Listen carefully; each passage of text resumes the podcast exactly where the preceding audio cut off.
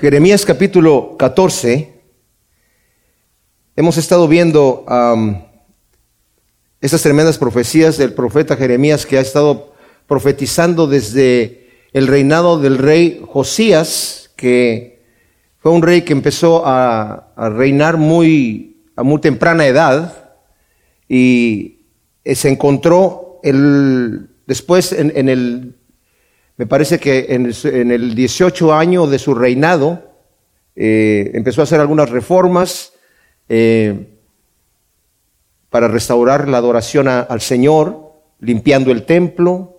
Y cuando empezaron a, restaurar el templo, porque su, padre anterior, este, bueno, su, padre y su, y su, abuelo, que fue Manasés, hicieron terrible eh, Ezequías había hecho una gran reforma, su hijo y su nieto, bueno, su hijo fue terrible y su nieto fue también terrible, pero el peor de todos fue su hijo Manasés. Volvió otra vez al pueblo a hacerlo idólatra. De, hecho, vamos a ver nosotros en esta profecía que el Señor dice por el hecho del pecado de Manasés, el pueblo entró en una eh, apostasía tal que ya no pudo ser restaurado más. Y Jeremías empezó su ministerio a los 20 años, se calcula, 19, 20 años, y lo empezó obviamente muy joven, cuando también el rey era joven, y pues su ministerio era, eh, como se estaban haciendo estas reformas, eh, pues estaba bien visto por el rey, obviamente, ¿verdad?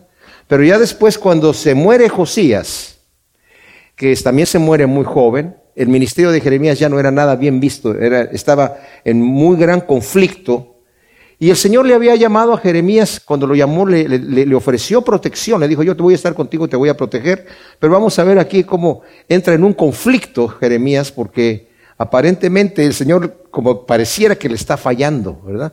Y podemos nosotros aprender mucho de esta lección de Jeremías, porque a veces nuestras expectativas que tenemos de cómo Dios nos va a, a responder, tiene que ser como nosotros queremos, ¿verdad?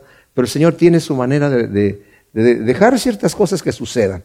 Entonces, en este momento hay una gran sequía. Si leemos el primer versículo, dice palabra de Yahvé que recibió Jeremías con motivo de la sequía. O sea, había habido una sequía. Se cree que esta gran sequía comenzó a fines del reinado de Josías y continuó hasta el principio del reinado de Joacim, que en este caso viene a ser el nieto de Josías. Y pues dura por algunos años, aunque Joacim no, reinó por mucho tiempo, reinó solamente por 11 años y su padre solamente por eh, tres meses. Esto vino por causa de el pueblo se había rebelado en contra del Señor. Miren mis amados, eh, una de las cosas que tenemos que entender es que eh, vivimos en un mundo que Dios ha puesto de causa y efecto. Ha puesto ciertas leyes el Señor, ¿verdad? O sea, si nos tiramos de un edificio, nos caemos y nos vamos a embarrar abajo en el piso. Eso es algo que ya sabemos que es así. Es lo que es lógico. Y el Señor al principio de cuando hizo el pacto con su pueblo, les dijo que si ellos guardaban los mandamientos de Dios, el Señor los iba a bendecir y que no les iba a faltar absolutamente nada, iban a ser el pueblo que lo iban a, a representar delante del mundo caído. Pero si lo desobedecían, iban a tener no solamente consecuencias trágicas, sino también iban a tener de parte de la mano de Dios, la mano de Dios iba a estar en contra de ellos. Entonces podemos ver, por ejemplo, nosotros aquí en el capítulo 26, solamente voy a leer unos cuantos versículos, del el versículo 14 dice, si no queréis escucharme, o sea, les está diciendo todas las bendiciones que les va a dar, pero dice, si ustedes no quieren escucharme, ni poner por obra todos estos mandamientos y rechazáis mis estatutos, y vuestra alma detesta mis ordenanzas para no poner por obra todos mis mandamientos, traspasando vosotros así mi pacto, yo también haré esto con vosotros, os impondré como castigo el terror súbito, tisis y fiebre, que consuman los ojos y hagan languidecer el alma, en vano sembraréis vuestra semilla, pues vuestros enemigos la comerán. Pondré mi rostro contra vosotros y seréis derrotados delante de vuestros enemigos. Y quienes os aborrecen se enseñorarán de vosotros y huiréis sin que haya quien os persiga. Y si aún con estas cosas no me obedecéis, continuaré castigando siete veces más por vuestros pecados. quebrantaré la soberbia de vuestro poderío. Ese es el problema mayor que tenía en este momento Judá. Eran muy soberbios. Creían a nosotros nunca nos va a pasar nada. Estamos seguros, ¿verdad? Y dice, quebrantaré la soberbia de vuestro poderío y tornaré vuestros cielos como hierro, vuestra tierra como bronce. Vuestras fuerzas se consumirán en vano, vuestro suelo no dará su producto y el árbol de la tierra no dará su fruto. Es exactamente lo que está pasando en este momento. Como ellos desobedecieron al Señor, está en este momento. Más adelante habla el Señor de que va a traer unas plagas y ya, ya tenían plagas en ese momento por la sequía. Y va la situación se va a poner peor hasta a la, total devastación, como lo vamos a ver en la profecía que va a estar diciéndonos aquí. Y también en el capítulo 28 de Deuteronomio, en el versículo 23 dice, ya ve, si, o sea, si el pueblo se revela contra el Señor, dice en el versículo 28, eh, 23, tus cielos que están sobre tu cabeza serán de bronce y de hierro, la tierra que está debajo de ti. En lugar de lluvia, Yahvé dará a tu tierra polvo y ceniza, los cuales descenderán de los cielos sobre ti hasta que seas destruido. Entonces, volviendo nuevamente, palabra de Yahvé que recibió Jeremías con motivo de la sequía. Judá está cubierto de luto, sus portales languidecen, se inclinan consternados hacia el suelo y sube el clamor de Jerusalén. Judá está cubierta de luto, pero no está cubierta de luto porque están arrepentidos de sus pecados. Está cubierta de luto porque están angustiados porque no tienen lluvia. Y a pesar de que no tienen lluvia y no tienen producto, por esta época también escribe el profeta Habacuc, que al final de su profecía dice, aunque no produzca, aunque no haya fruto en los árboles, ¿verdad? Y aunque no, las, las, ovejas ya no estén en, en, en, grupo, yo, dice, de cualquier manera voy a esperar en ti, Señor. Porque el Señor le había dicho a Habacuc, Habacuc se estaba quejando diciendo, Señor, tú no haces nada, estás con los brazos cruzados. Este pueblo es un pueblo perverso. Y le dice a Habacuc, mira, te voy a decir lo que voy a hacer. Y no me lo vas a creer si te lo digo. A ver, pues dime, Señor. Voy a traer a los caldeos, a los babilonios, que van a venir aquí y van a conquistar este pueblo y lo van a acabar. Y Habacuc le dice, Señor, pero ¿cómo? Nosotros estamos mal, pero esos tipos están peor. Dice, te dije que no me lo ibas a creer, pero dice al final, dice no, no importa, aunque venga toda esta devastación, yo voy a esperar en ti, Señor. Pero es en esta época en donde está esta gran sequía. Ahora, dice, sus portales languidecen, se inclinan consternados al suelo. Sube el clamor de Jerusalén. O sea, sus habitantes languidecen por la debilidad física y por el terror del enemigo.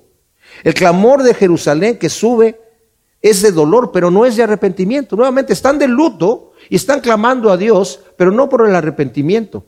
Muchas veces el Señor trae un castigo para que haya arrepentimiento, para que la gente se vuelva a Él y la gente empieza a clamar, ay Diosito Santo, ayúdame. Pero no es un clamor por arrepentimiento, solamente por salir del problema. Y es lo que estaba pasando aquí. Porque esta gente, como les dijo desde, les dije anteriormente, desde que Josías hizo la reforma y restauró el templo, la gente ya estaba con una tremenda idolatría y sus prácticas abominables. Josías destruyó todos los ídolos y todos los lugares de sacrificio a los ídolos. Pero la gente tenía sus idolitos en sus casas y continuaban practicando sus abominaciones, pero iban al templo como otra cosa más, ¿verdad? Diciendo, bueno, y si vamos al templo estamos cumpliendo a Dios y Dios nos va a tener que responder y nos va a tener que proteger. Y también había un problema que lo vamos a ver aquí había profetas falsos que estaban supuestamente profetizando en el nombre de, de, Yahvé. Estaba yo leyendo a Josefo también hoy en la mañana y dice que tildaban de loco a, Jeremías porque decía, este está profetizando que eh, los de Babilonia van a venir y nos van a conquistar y los otros están profetizando en el nombre de Yahvé que Yahvé va a estar con nosotros porque estamos eh, adorando en el templo. Pero estos profetas falsos estaban profetizando esto porque era lo que estaba de moda. Y de esa manera quedaban bien con los reyes que estaban ahí, ¿verdad? Que eran reyes impíos. En cambio, Jeremías, estando profetizando que iban a venir los de Babilonia a conquistarlos, decían, este es un traidor, este es un tipo que se está vendiendo al enemigo. Y por eso lo, querían matar. Y de hecho, tuvo varios intentos de, que lo quisieron matar. Y bueno, el Señor lo libró. Vamos a ver cómo aquí también se va a quejar Jeremías de todas estas cosas, ¿verdad? Pero dice, los nobles envían a sus criados por agua, Van a las cisternas pero no encuentran agua y vuelven con los cántaros vacíos, avergonzados y confusos, cubren su cabeza. O sea, los nobles están enviando a los criados para que vayan a las cisternas. El, Señor había prometido, cuando entraron al, territorio de Israel, les dijo, cuando entren ustedes a la tierra que fluye leche y miel, no van a necesitar regar como regaban en Egipto que regaban del río Nilo y tenían que hacer zanjas para regar sus... Acá no van a tener que hacer eso porque yo les voy a enviar la lluvia temprana y la lluvia tardía. Yo les prometo, esa no va a ser una tierra de riego, va a ser una tierra de lluvia. Yo la voy a enviar. Pero si me desobedecen, pues va a haber sequía. Entonces, como había sequías, tenían sus cisternas, ¿verdad? que las cisternas guardaban el agua que durante la época de lluvia o la que se derretía de los montes, ¿verdad? cuando ya empezaba el calor, pues la guardaban en las cisternas y de ahí la sacaban. Pero dice, los nobles están enviando a sus siervos a las cisternas y llegan los, los siervos a las cisternas, que es como un pozo, y no, y no encuentran agua. Y se regresan y cubren sus cabezas, ¿verdad? Que es en el versículo 4 también dice, a causa del suelo resquebrajado, porque no hay lluvia en la tierra, los labradores están avergonzados y también cubren sus cabezas. Era una señal de, vergüenza y de duelo. ¿Qué vamos a hacer? No tenemos agua, no, no tenemos alimento, no tenemos nada para sembrar. Todavía el Señor en su misericordia, aunque este pueblo era un pueblo rebelde, mis amados, todavía el Señor en su misericordia se mantenía fiel. ¿Verdad? No estaban a cero todavía. Todavía no llegan a ese punto. Van a llegar a ese punto, pero todavía no están allí. Entonces, dice el versículo 5, hasta la sierva pare y abandona su cría en el campo porque no hay hierba. Los asnos monteses se paran en las dunas, venteando el aire como chacales, con ojos apagados porque no hay hierba. O sea, las siervas era, era casi proverbial que las siervas cuidaban a sus, a sus eh, crías, ¿verdad? Eh, y era, mira cómo que el, cuidado que tiene la sierva de su cría. Dice, pero en ese momento pare su cría y la deja, porque no hay, no hay hierba. Y si la encuentra, no va a poder venir y no, le, no puede amamantar a la, a, la, a la cría. Entonces, si la encuentra lejos la hierba, pues no va a poder regresar. La abandona. Y luego dice, y los asnos monteses se paran en las dunas. Y, y la palabra que dice aquí es, olfatean el viento Dice, en las alturas como chacales. La palabra es tanín, que literalmente se traduce dragones. O sea, están agrandando las fosas nasales para poder oler de alguna manera hierba o agua en algún lado y tienen los ojos apagados porque no hay nada. Las pobres bestias están sufriendo por el pecado del pueblo también. Aunque nuestras iniquidades testifican contra nosotros aquí, eh, Jeremías empieza a interceder por el pueblo. Obra oh Yahvé, por amor de tu nombre. Ciertamente nuestras apostasías se han multiplicado y hemos pecado contra ti. Oh tú esperanza de Israel, Salvador, en tiempo de angustia, ¿por qué eres como extranjero en el país? Como caminante que se desvía para pernoctar, ¿por qué te muestras como un hombre aturdido? Como héroe incapaz de vencer, pero tú, oh Yahvé, estás en medio de nosotros, sobre nosotros has invocado tu nombre, no nos desampares. Ahora, Jeremías en nombre del pueblo reconoce las iniquidades y la apostasía de Judá y apela a Yahvé, dice, a que los libre de la sequía, no porque lo merecemos, dice, por amor de tu nombre. Hay otra parte donde el Señor también le dice a Israel, mira esto que voy a hacer contigo, lo voy a hacer por amor de mi nombre porque tú no te lo mereces. ¿Qué quiere decir eso de por amor a mi nombre? Porque yo soy un Dios misericordioso, porque yo soy un Dios compasivo, porque yo soy un Dios que todavía te estoy dando otra oportunidad. Ahora, este es el detalle, mis amados. Israel desde el inicio se rebeló. O sea, entraron a la tierra prometida por mano de Josué. Y la escritura dice que toda esa generación que entró con Josué y la que siguió sirvieron al Señor. Pero la que siguió después ya no conocieron a, Yahvé y cada quien hacía lo que, lo que se le pegaba la gana. Y empezaban entonces a irse a las idolatrías de los otros pueblos y el Señor em, empezaba a enviar a los enemigos y de repente estaban ahí los madianitas y levanta un gedeón para que los libre y ya se arrepentía el pueblo y después volvían otra vez y estuvieron así todo el tiempo, todo el tiempo, todo el tiempo y el Señor los levantaba y los perdonaba y, y aquí nuevamente Jeremías está otra vez intercediendo, diciendo, bueno Señor, ayuda a este pueblo. Sí, eh, eh, somos, él, así como Daniel, no que tanto que Jeremías fuera eh, pecador en el sentido de que por las iniquidades de Jeremías, pero a favor del pueblo está intercediendo, como Daniel también pidió perdón por la, la apostasía de Israel cuando estaba en Babilonia, ¿verdad? Hemos pecado contra ti, Señor. Y por eso dice, nuestras iniquidades testifican contra nosotros. Dice, pero tú, Señor, tú esperanza de Israel, Salvador en tiempo de angustia. Y aquí empieza la confusión de, de, Jeremías, mis amados. Dice, ¿por qué eres como extranjero en el país? Como caminante que se desvía para pernoctar. ¿Por qué te muestras como un hombre aturdido? Como héroe incapaz de vencer. Pero tú, oh Yahvé, estás en medio de nosotros y sobre nosotros es invocado tu nombre. No nos desampares. O sea, Señor, esta gente va al templo y está invocando tu nombre y está diciendo la casa de Yahvé, la casa de Yahvé. Yahvé nos va a, ayudar y nos va. Dice, estamos invocando tu nombre. Dice, ¿por qué no nos haces caso, Señor? ¿Se acuerdan cuando eh, Moisés, verdad? Andaba eh, con el pueblo en el, desierto y decía, Señor, ¿cómo vas a destruir a este pueblo? ¿Qué van a decir de ti los, los, egipcios? Porque no pudo meterlos a la tierra prometida, los mató en el desierto. O sea, te, vas a ver mal, Señor. En otras palabras, y está diciendo aquí Jeremías, Señor, te estás viendo mal. eres como un hombre aturdido que no puede hacer nada, como un héroe incapaz de vencer. Y estamos invocando tu nombre. ¿Qué te pasa, Señor? No estás, no estás ayudando. ¿Cuántas veces nosotros le reclamamos al Señor que no nos está atendiendo, verdad? Si ya te, estoy pidiendo, te estoy pidiendo, ya ayuné, ya oré, Señor, ya te cumplí, ya, hice lo que tengo que hacer, ¿qué más tengo que hacer? ¿Por qué no prestes atención? Bueno, el Señor responde, versículo 10, dice, respóndele así, sí, gustan de vagabundear, sus pies no se refrenan.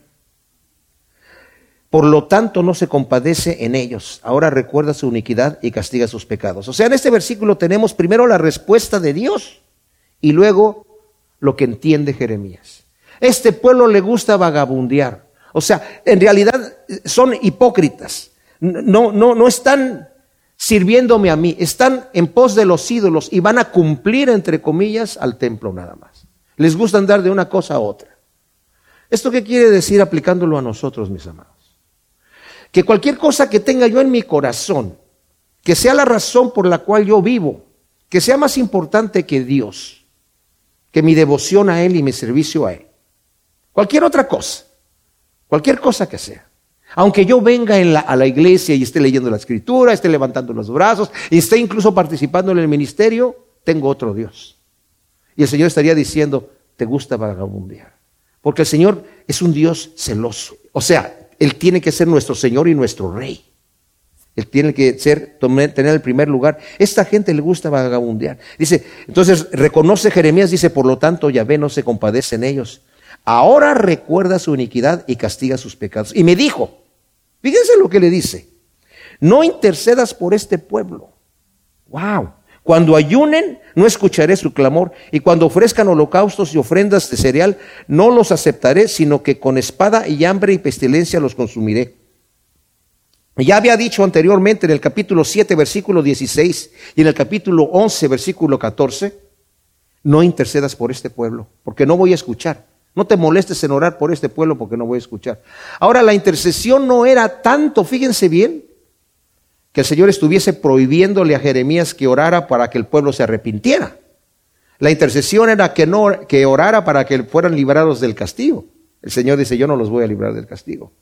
O sea, el castigo les viene, porque debemos estar orando por el pecador para que se arrepiente, pero en este caso dice, "No ores, Jeremías, porque no voy a no te voy a escuchar y no voy a atender, así que no, no voy a escuchar. Y ellos cuando, cuando ayunen y cuando ofrezcan holocaustos y ofrendas de cereal, no los voy a aceptar, sino que con espada y con pestilencia los voy a consumir. Al Señor le molesta, es más, le abomina, lo vimos en, Isaías, dice, ustedes son un pueblo que su corazón está lejos de mí, no, no me interesan sus sacrificios, me son una abominación, sus, sus cantos no los puedo ya escuchar, no los puedo soportar. El servicio hipócrita al Señor es para él esa abominación. Es, como el Señor, es, como dice en el Salmo 50, al impío le dice, ¿qué estás haciendo con, con mi palabra en tus manos? Suéltala, déjala, déjala. Tú andas en tus propios caminos, deja mis, deja mis estatutos aparte y piérdete donde te quieras perder. Wow. Es tremenda esta cosa. Entonces, versículo 13 dice, entonces dije, oh Adonai Yahvé, mira que los profetas les dicen, no veréis espada ni tendréis hambre, sino que en este lugar os daré paz duradera. Entonces Yahvé me respondió, falsamente profetizan los profetas en mi nombre. No los he enviado ni les he dado orden ni les he hablado. Os profetizan visiones mendaces o mentirosas, presagios vanos y engaños de su mismo corazón. O sea, eh, eh, está diciendo aquí Jeremías, Señor, eh, la gente está confundida porque hay profetas que se levantan a profetizar cosas, ¿verdad? Ah, en el capítulo 28, cuando lleguemos ahí, hay un profeta, Ananías, que era un profeta que antes era un profeta de Yahvé. Y de repente se vende para profetizar profecías falsas diciendo, no, Nabucodonosor va a regresar a los cautivos que ya se llevó. Y va a regresar todas las cosas que se llevó del templo. Entonces Jeremías le dice, pues amén, si es así. Pero después el Señor le dice, ese profeta profetizó mentiras, dile que, que lo voy a quitar de la tierra y dos meses más adelante se muere. ¿Verdad? Dice entonces el Señor da sentencia aquí a los profetas, dice, por lo tanto, así dice Yahvé, los profetas que profetizan en mi nombre, sin que yo los haya enviado, ellos dicen, ni espada ni hambre habrá en la tierra, pues a espada y a hambre serán consumidos tales profetas, y el pueblo a quien ellos profetizan yacerá por las calles de Jerusalén a causa del hambre y la espada, y no habrá quien los sepulte, ni a ellos, ni a sus mujeres, ni a sus hijos, ni a sus hijas, pues sobre ellos derramaré sus maldades. ¡Wow! Luego dice aquí, diles esta palabra. Miren mis hermanos, este, este versículo 17, donde dice diles esta palabra, algunos, por, por cuanto está así el versículo dividido, pareciera que lo que en mi Biblia dice, diles esta palabra, dos puntos, desháganse mis ojos en lágrimas día y noche. Pero lo que es, la, escritura en el original no está dividida en versículos ni en capítulos, ni siquiera están divididas, eh, las palabras en el antiguo hebreo no están separadas, está todo seguido. Es más, el antiguo, antiguo hebreo ni siquiera tiene vocales. Son puras consonantes y todo seguido. Entonces, esta primera parte, diles esta palabra, realmente pertenece al versículo 16. Está dando el Señor la sentencia. Ellos es lo que les va a pasar, van a ser consumidos a hambre y el pueblo que ellos profetizan van a estar en las calles, van a yacer y ni siquiera van a ser sepultados. Diles esta palabra, Jeremías. Entonces Jeremías después responde y dice, Oh, desháganse mis ojos en lágrimas día y noche y no cesen, porque la Virgen hija de mi pueblo está quebrantada con gran quebrando por un golpe dolorosísimo. Si salgo al campo, he aquí los muertos a cuchillo. Si entro en la ciudad, he aquí los hambrientos que están muriéndose de hambre, los famélicos, y tanto el profeta como el sacerdote vagan aturdidos por el país. Has desechado, Señor, le dice, de todo a Judá, tiene tu alma aborrecida a Sión. ¿Por qué nos has herido sin remedio? Esperábamos paz, pero no hay bienestar. Tiempo de sanidad y aquí terror. Reconocemos nuestra maldad y las iniquidades de nuestros padres, porque contra ti hemos pecado. Continúa intercediendo Jeremías. Aparte que el Señor ya le digo, ya no intercedas por este pueblo, está nuevamente intercediendo aquí, ¿verdad? Por amor de tu nombre, no deseches ni deshonres el trono de tu gloria. Acuérdate, no anules tu pacto con nosotros entre las vanidades de los gentiles. Hay quien haya llover, o sea, entre los ídolos de aquí, hay quien haga llover. ¿O pueden los cielos mismos dar aguaceros? ¿Acaso, oh Yahvé, no eres tú el Dios nuestro? Esperaremos pues en ti, porque tú haces todas estas cosas. Y todavía tiene esperanza, Jeremías. Estoy intercediendo por el pueblo. Por favor, Señor, escucha, escucha, escucha, escucha, escucha. Danos agua, Señor. Y, y soluciona toda esta situación. Pero el Señor va a dar una respuesta. En el capítulo 15, como vemos, esta, esta profecía eh, continúa, está dividido el capítulo, pero continúa la misma profecía, continúa este, este diálogo que está teniendo Jeremías con el Señor, porque Jeremías no se puede dar por vencido, no, no, puede, no puede cavilar, no puede entender, Señor, ¿cómo, ¿cómo puede ser si tú anteriormente, cuando el pueblo ha pecado, tú te has arrepentido y, de, castigarlos y has tenido misericordia y los has levantado? No puede ser que esto ya sea el final del final. ¿Se imaginan? Ver morir a una nación, a su propia nación. Y Jeremías, aunque el Señor le está diciendo, es la tercera vez que le dice, ya no intercedas por este pueblo, Señor, pero por amor de tu nombre, Señor, acuérdate de nosotros, acuérdate de este, este tu pueblo. Señor, sácanos de este, de, este, de este aprieto, sácanos de este apuro. En este momento, mis amados, ya han venido ataques de parte de Babilonia y con la sequía que está fuerte, ya el juicio de la mano de Dios ya llegó en gran manera, tienen peste, tiene hambre, tienen locura, la situación está bastante fuerte. Y Jeremías, a pesar de que el Señor le está diciendo, no intercedas por este pueblo, continúa intercediendo. Entonces el Señor le responde en el primer versículo del capítulo 15. Yahvé me respondió, aunque estuvieran delante Moisés y Samuel, no me conmovería por este pueblo. Échalos, que salgan de mi presencia. ¡Wow! ¿Se imaginan ustedes, mis amados? Dice, mira Jeremías, esto que estás intercediendo, ya te dije que no intercedas, aunque estuviera aquí Moisés, los grandes intercesores que tú conoces, y Samuel. Moisés intercedió cuántas veces por el pueblo cuando hicieron el becerro de oro. Dijo, yo voy a subir a interceder por ustedes a ver qué dice el Señor. Y el Señor dice, apártate de este pueblo que lo voy a consumir. No, Señor, si tú lo vas a consumir, borra mi nombre del libro de la vida. Mira, no lo voy a borrar, pero bueno, por, por amor a ti, ¿verdad? Lo voy, a, todavía voy a seguir con este pueblo.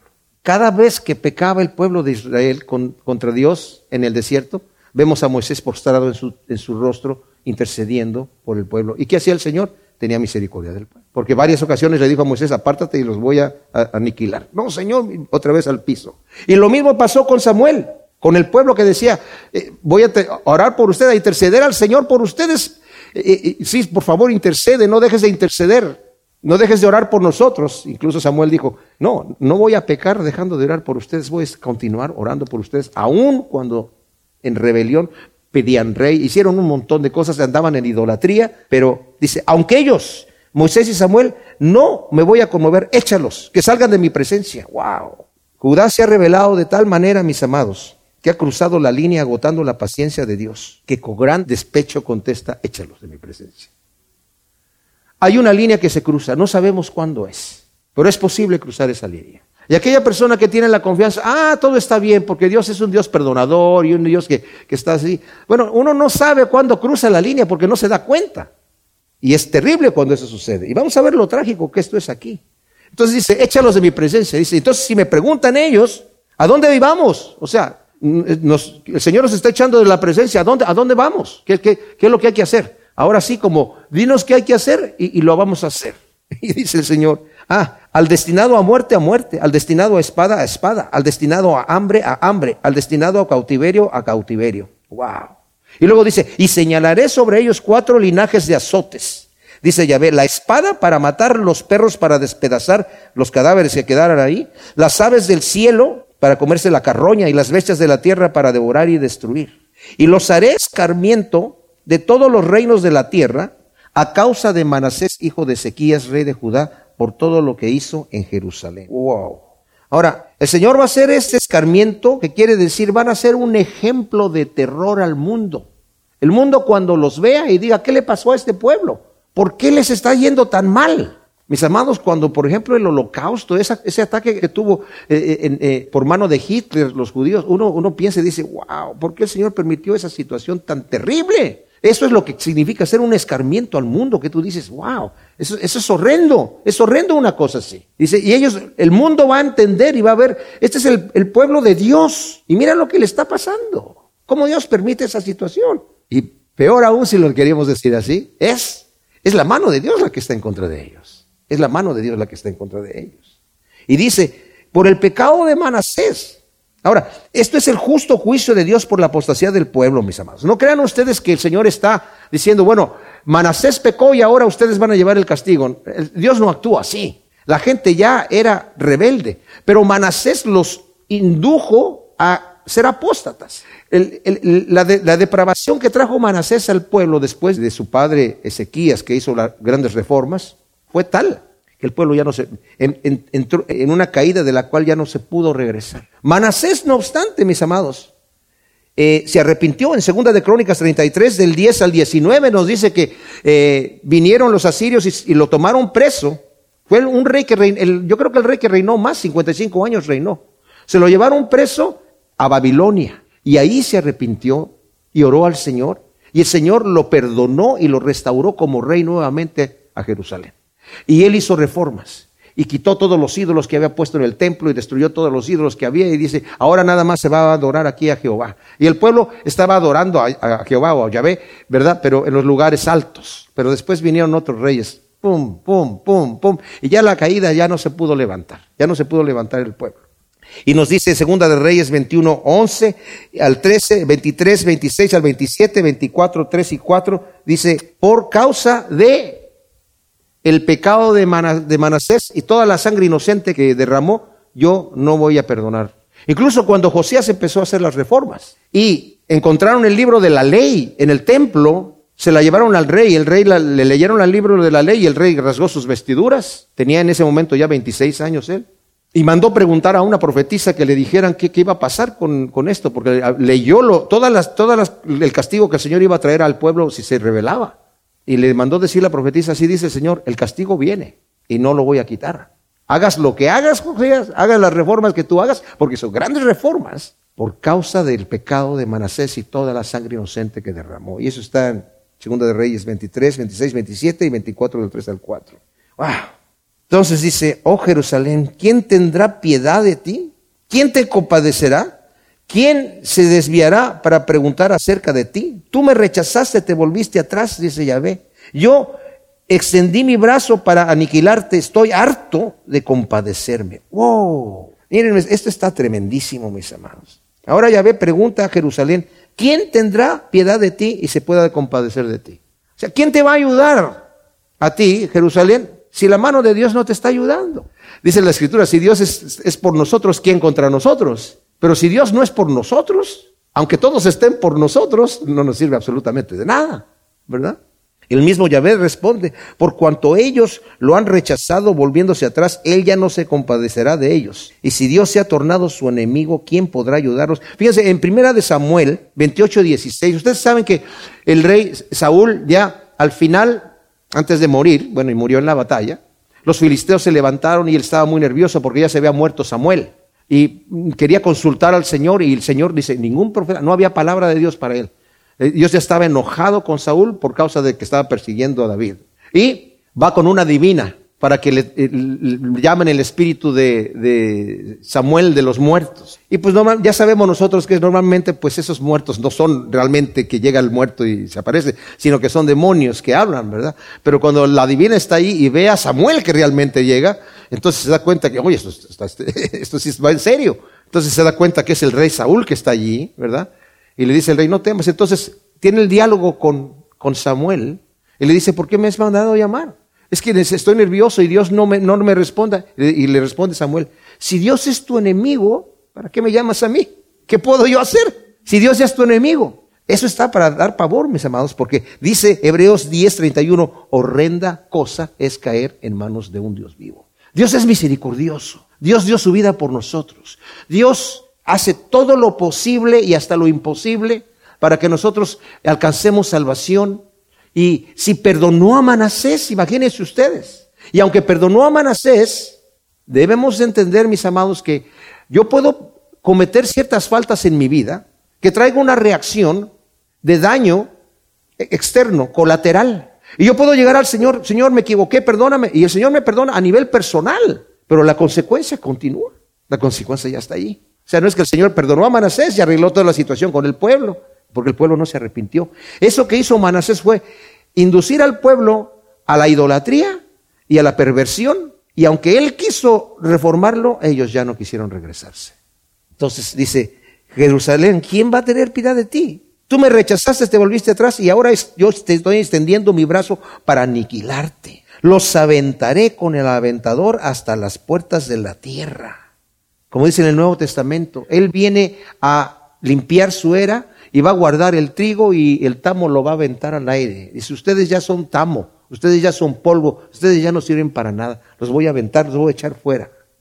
Los privaré de hijos, destruiré a mi pueblo porque no se han vuelto de sus caminos. Y ahí está, ahí está la cosa, mis amados. El pueblo no se arrepentía. O sea, no es que ellos llegaban a decir, Ay, Señor, ayúdanos, perdónanos, sino que solamente no nos castigues, no nos hagas este mal. Pero no había arrepentimiento en sus, en sus corazones. Mis amados, en el, cuando lleguemos al libro de Ezequiel, Ezequiel se lo llevaron en la primera deportación niño a Babilonia y él empezó a profetizar allá. Y vamos a ver que el pueblo allá era un pueblo perverso en Babilonia. Les tomó 70 años para arrepentirse de sus idolatrías. 70 años de estar en, una constante opresión de esclavitud allá. Sus viudas serán más que la arena del mar. Traeré contra madres e hijos al devastador que devastará en pleno día. Súbitamente haré caer sobre ellos la angustia y el espanto. La que dio a luz a siete desfallecerá y exhalará el alma. Su sol se pondrá siendo aún de día. Será avergonzada y confundida. Y el resto lo entregaré a la espada enemiga, dice Yahvé. Wow. Aquí se describe, mis amados, la terrible devastación que traerá el Señor sobre el pueblo rebelde y apóstata. Por mano de los caldeos, sin compadecerse, van a hacer una grande y terrible masacre. Hasta dice el Señor, la madre que dio a Dios siete debería estar feliz porque tiene siete, pero ahora va a llorar a siete, que los van a matar. Su sol se le va a apagar.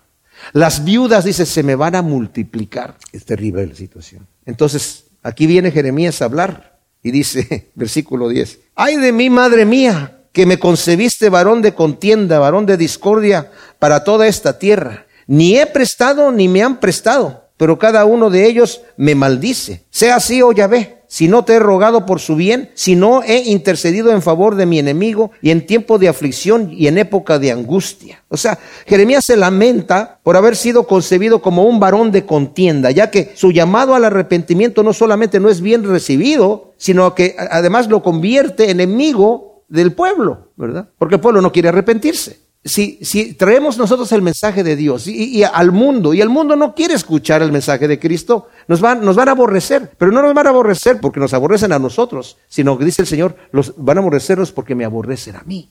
Entonces dice, ay de mí, madre mía, que me concebiste varón de contienda. Su lamento lo convierte en oración, mis amados, y dice a Yahvé enfatizando que no ha hecho nada por lo cual lo maldigan, sino que por el contrario, dice, no he cesado de estar intercediendo por este pueblo. A pesar que el Señor ya le dijo, ya no intercedas más por este pueblo porque no te voy a escuchar. Señor, yo sigo intercediendo. No, es que a lo mejor sí me vas a escuchar y a lo mejor sí, Señor. Y después hay una desesperación legítima en el corazón del profeta, mis amados. Legítima. Por el pueblo, porque él está bien con Dios.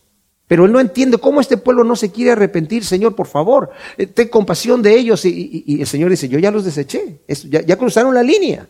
Ya cruzaron la línea. Y luego dice el Señor, ¿quién podrá romper el hierro, el hierro del norte y el bronce? Entregaré tus bienes y tus tesoros al saqueo, y no por precio, sino por todos tus pecados en todo tu territorio, y haré que pasen con tus enemigos a una tierra que tú no conoces, pues mi ira se ha encendido en un fuego que arderá contra vosotros. O sea, está diciendo el Señor, ¿quién podrá romper el hierro? Hay otras versiones que dice, ¿quién podrá romper con el hierro el hierro y el bronce? Que viene del norte. ¿Quiénes son los caldeos? Que los caldeos vienen con un ejército irresistible. ¿Quién lo va a poder resistir? Un ejército fuertísimo. Y aclara que es por todos los pecados del pueblo y en todo su territorio que su ira arderá como fuego contra ellos y serán entregados a muerte y cautiverio. Es por el pecado de ustedes que lo tienen en todo el territorio y no se han arrepentido. Y es impresionante porque en esta época se cree que es en donde está profetizando Jeremías. Incluso escribió algunas profecías y se las leyeron al, rey Joacim y cuando se las estaban leyendo dice, a ver, préstame el rollo. Y lo cortó con una navaja de escriba y lo tiró en el fuego. Como diciendo, a mí no me interesa lo que Dios diga, esto a mí no me importa. Entonces el Señor le dijo a Isaías, vuelve a escribir otra vez las mismas palabras y le añades otras poquitas más para el rey este, ¿verdad? Pero esa era la actitud de los reyes en este momento, mis hermanos. Por eso dice Señor, el pecado está en todo tu territorio, no te quieres arrepentir. Aunque ya están sufriendo todas estas consecuencias, no se quieren arrepentir. Y les van a venir todavía más fuerte, porque como los profetas estaban profetizando falsamente, los reyes creían que de alguna manera iban a ser liberados. Nabucodonosor llegaba y ponía un rey.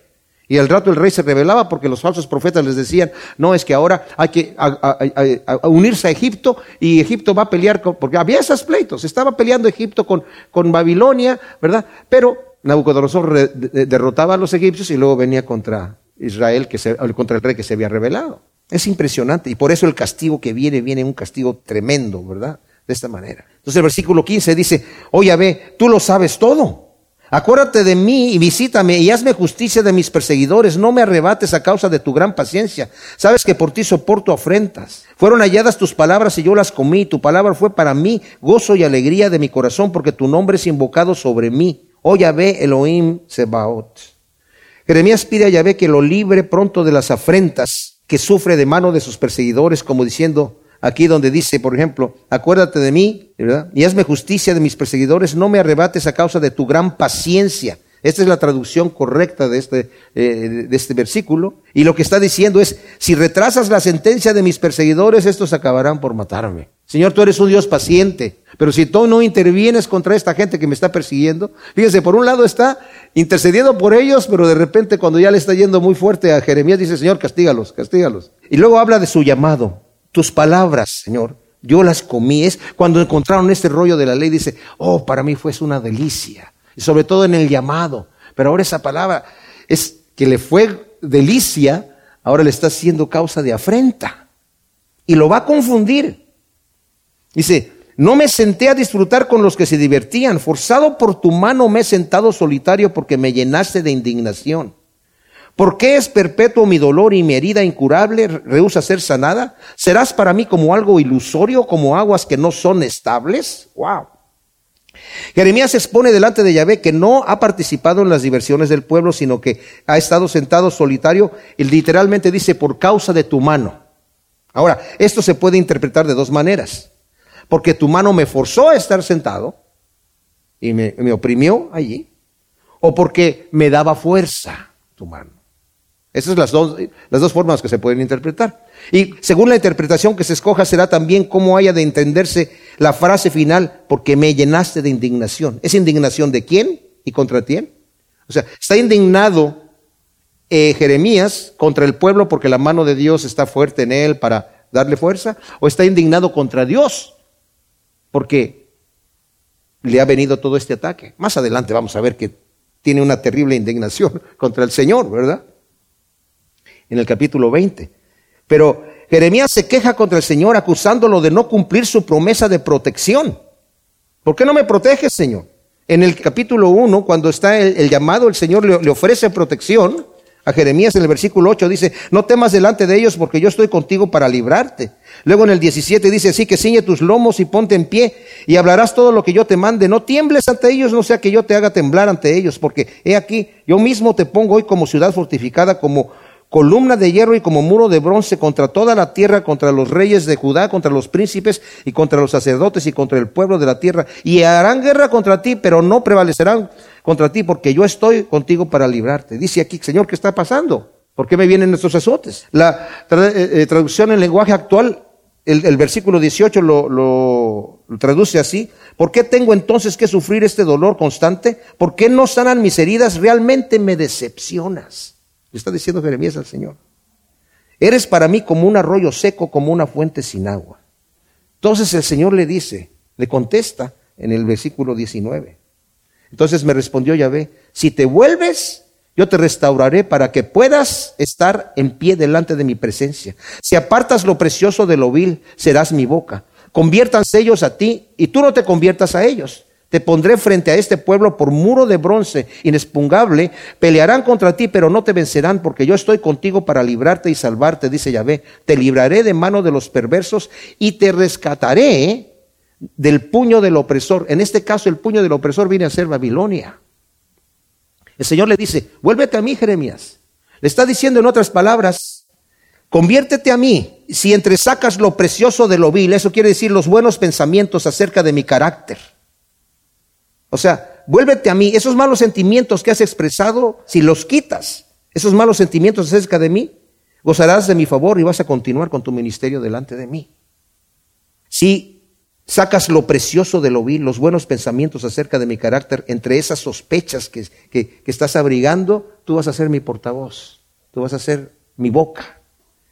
Dice, conviértete a mí, yo te voy a librar de la mano del opresor. Y mire, póngale la mano ahí para que veamos en el capítulo 40, esto es impresionante lo que le pasa a Jeremías.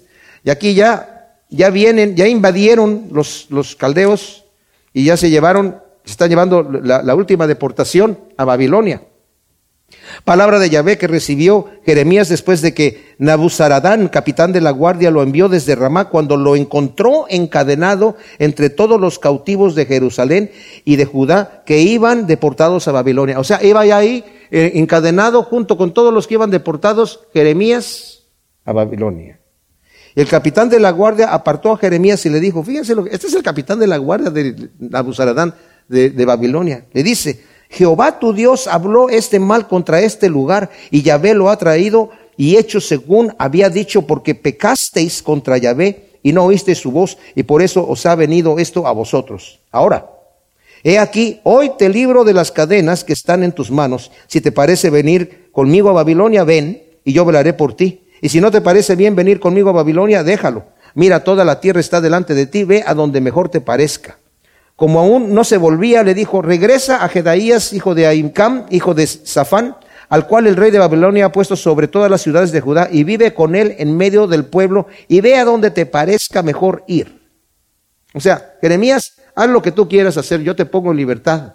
Este pueblo ahorita está, está pasando por esta situación porque se rebelaron en contra de Dios. Qué tremenda cosa, ¿verdad? Pero Jeremías fue dejado en libertad y Jeremías se quedó allí, no se fue a Babilonia, se quiso quedar ahí.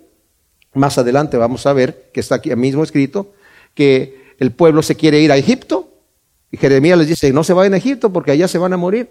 Nos vamos a Egipto y tú te vienes con nosotros y se lo llevan a Egipto, ¿verdad? No sabemos cómo murió Jeremías, pero según la tradición, y eso es pura tradición, porque la historia no lo narra, que murió apedreado en Egipto eventualmente, ¿verdad? Pero eso no lo, como digo, es una tradición. Todas estas cosas están escritas, dice la Escritura, para nosotros, mis amados, como ejemplo para nosotros, para que sepamos que la mano de Dios está extendida para misericordia, pero también está extendida para juicio cuando la persona es una apóstata, se revela y le vuelve la espalda a Dios, llega un momento en donde puede haber ya no un retorno, ¿verdad? Gracias te damos, Señor, por tu palabra. Te pedimos que tú la siembres en nuestro corazón como semillas en buena tierra para que dé su fruto ciento por uno en el nombre de Cristo. Amén.